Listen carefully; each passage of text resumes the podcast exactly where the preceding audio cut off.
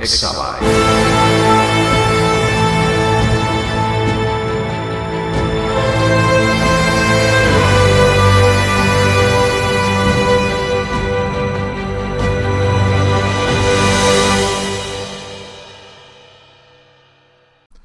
Hola y bienvenidos al primer podcast de Exabyte. Hoy vamos a hablar sobre inteligencia artificial, esa rama de la informática que últimamente está dando de qué hablar y desde luego no está dejando indiferente a nadie.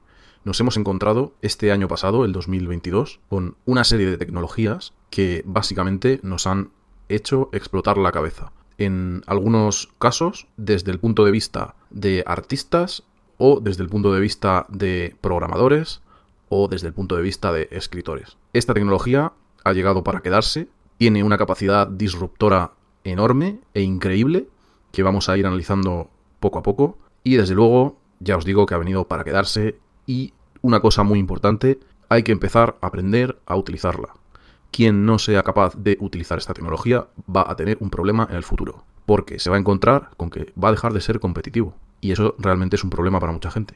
Pero bueno, para eso estamos aquí, para empezar a introduciros en este pequeño mundo y vamos a hablar de ello largo y tendido hoy. Antes de entrar en detalle sobre cómo va a cambiar esta tecnología nuestra vida, quiero que hablemos de un poco aproximadamente cómo funciona esta tecnología. Básicamente es una tecnología estadística. La rama de matemáticas que se utiliza para este tipo de tecnología es claramente la estadística. Se utiliza para generar una especie de fichero que en algunos sistemas de inteligencia artificial lo llaman el modelo de datos, que sería como el cerebro de esta tecnología. Esta tecnología utiliza a través de una serie de algoritmos que usan una cosa que se llama red neuronal.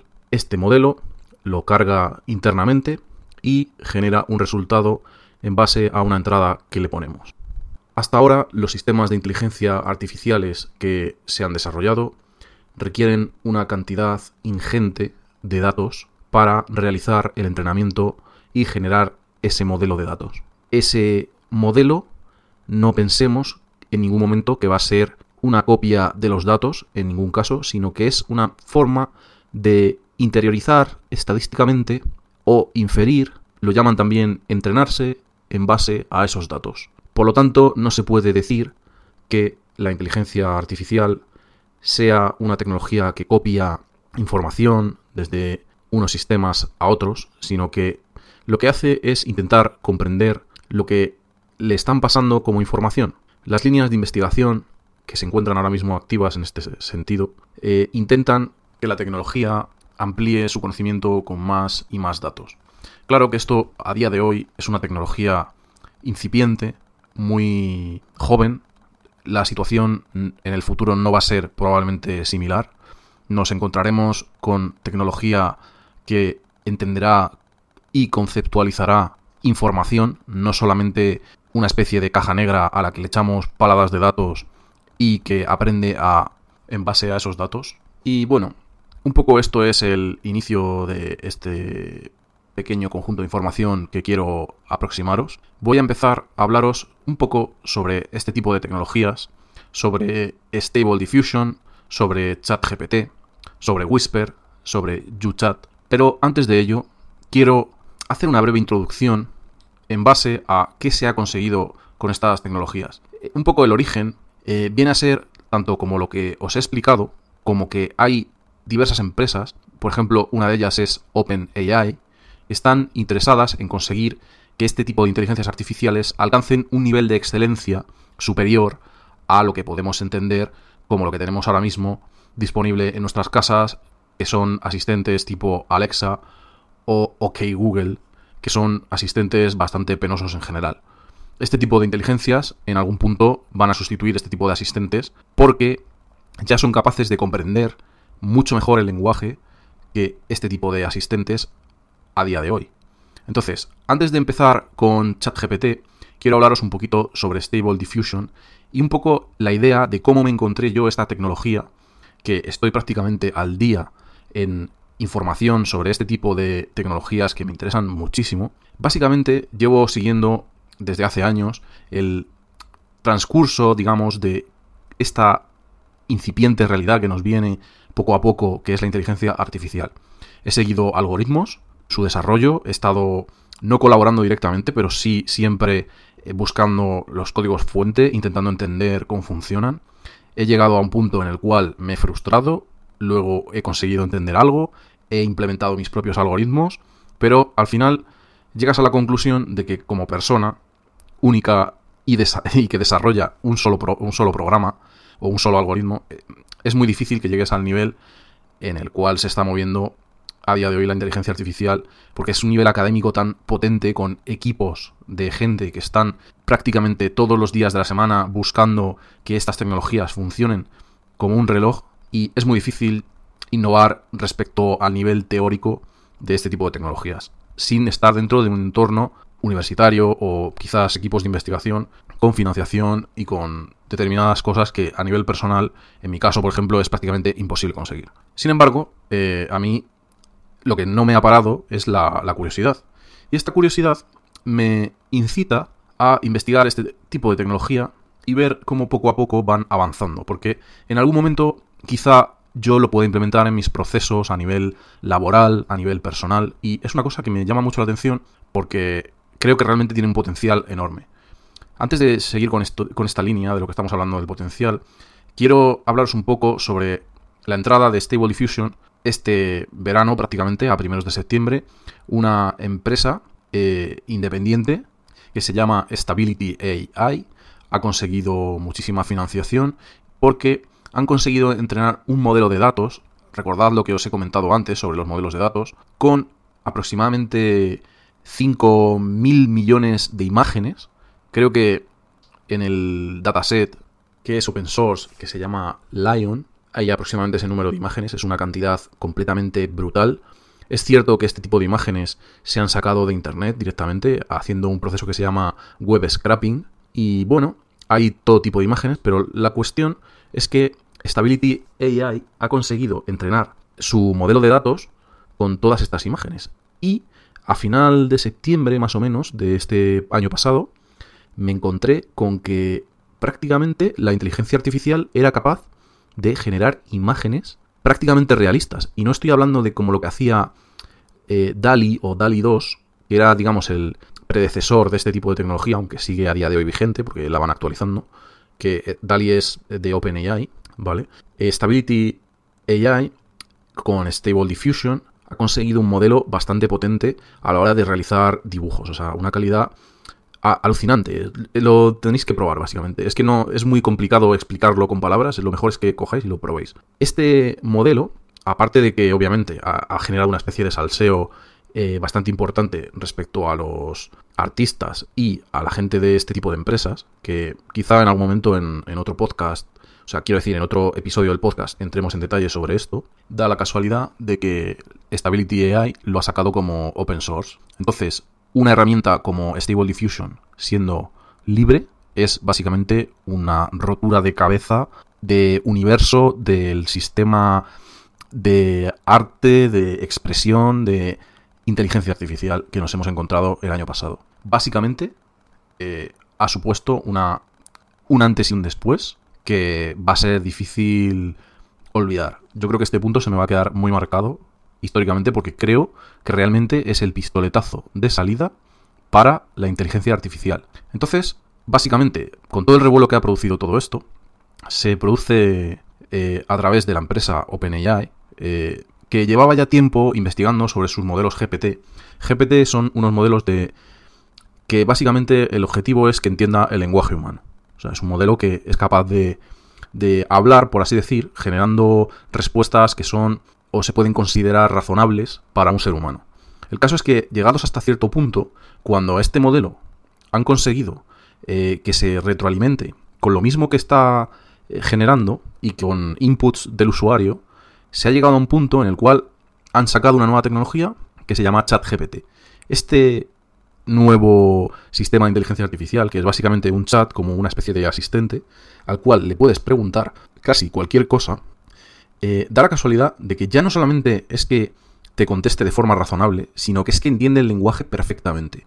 O sea, tengo ejemplos de preguntas completamente eh, absurdas que, te está dando respuestas completamente racionales y perfectamente que se podría entender como que un humano ha sido quien ha respondido. Nos encontramos en un punto en el cual la inteligencia artificial ahora sí entiende el lenguaje hablado, concretamente el lenguaje escrito, pero tenéis que entender que el paso de hablar a escribir es prácticamente un pequeño salto, porque ya prácticamente estaba resuelto en los sistemas tipo Alexa, Google Assistant y toda esta fauna de sistemas que se suponen o se presuponen asistentes cuando claramente no están en ese punto. Pero bueno, volviendo al asunto que nos ocupa, tras la salida de ChatGPT nos encontramos con que otro tipo de empresas están utilizando los papers que han generado este tipo de investigaciones para entrenar sus propios modelos. Entonces, ya nos hemos encontrado una empresa que se llama you.com que ha entrenado un chat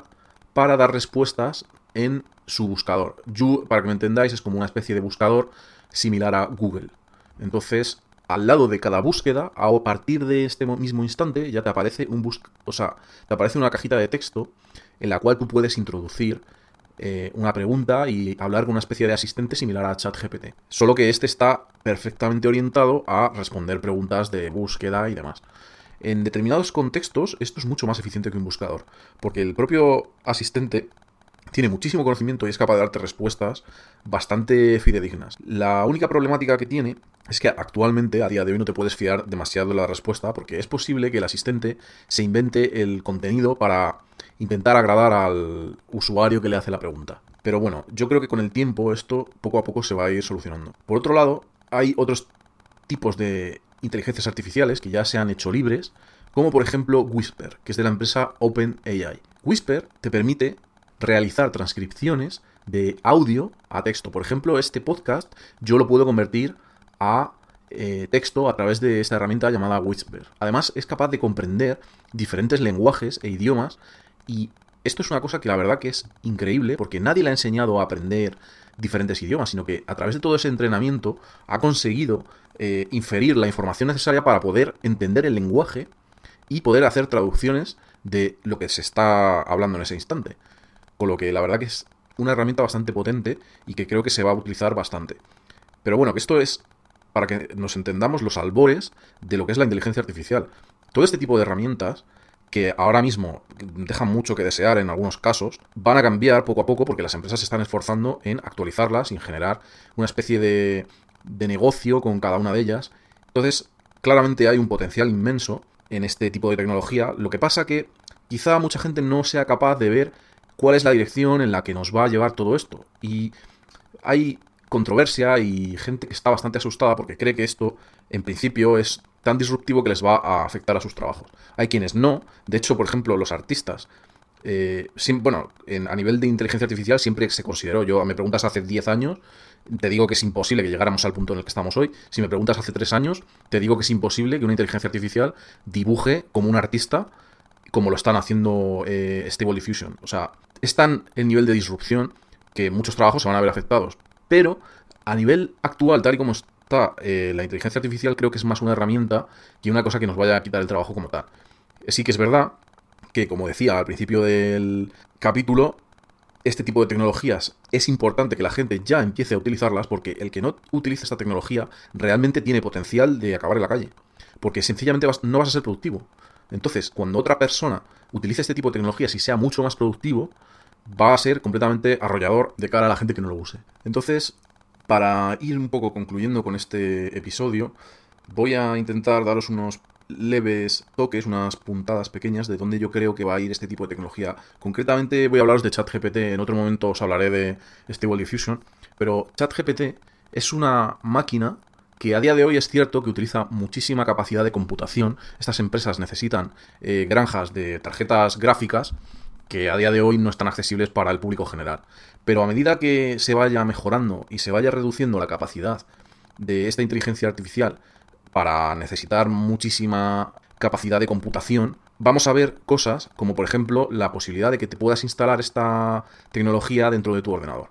Entonces, si esto es capaz de llegar, si nos encontramos con que esta tecnología la podemos instalar en nuestro PC con una gráfica de consumo tradicional, vamos a ver cómo con el tiempo veremos que esta tecnología ya no solamente nos va a servir como una especie de chat, sino que vamos a poder adaptar todos los sistemas que teníamos previos de reconocimiento del lenguaje y generación de voz para generar una especie de asistente que sea quien nos dé respuestas a las preguntas que le vayamos haciendo. Y cuando lleguemos a ese punto no es tan diferente de tener, por ejemplo, una especie de secretario o secretaria con nosotros, sino que además es que esta especie de asistente va a tener prácticamente toda la información del planeta, prácticamente, a nivel de Internet, toda la que sea libre o la que podamos alimentarle con ella, y va a estar metido en un fichero probablemente muy pequeño, de aproximadamente unos 2 o 3 gigas o 5 o 10. Es que aunque sean 100 gigas, da igual, sigue siendo pequeño para toda la cantidad de, datos con los que se ha entrenado.